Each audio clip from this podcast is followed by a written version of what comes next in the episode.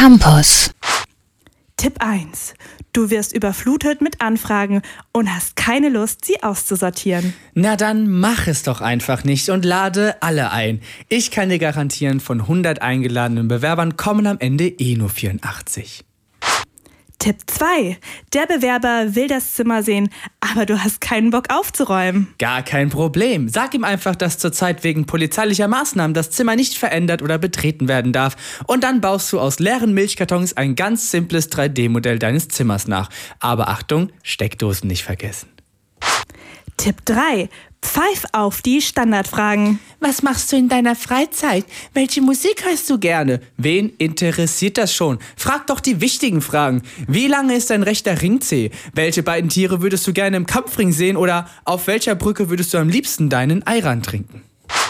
Tipp 4. Du hast Angst, dass die Bewerber beim Casting nicht ihr echtes Gesicht zeigen? Ach, nichts leichter als das. Heuer doch einfach einen Privatdetektiv an, der die Bewerber eine Woche vor Casting beschattet.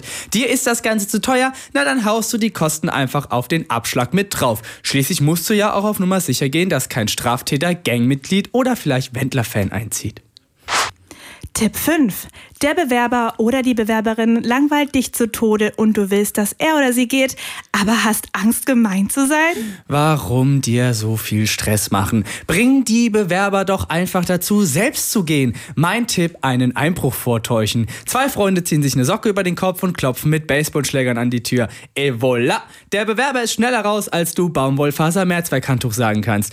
Sollte es aber zum sendenden Fall kommen, dass die Bewerber nicht weglaufen, sondern die Einbrecher überwältigen, dann haben sie die Wohnung verdient und du solltest besser ausziehen.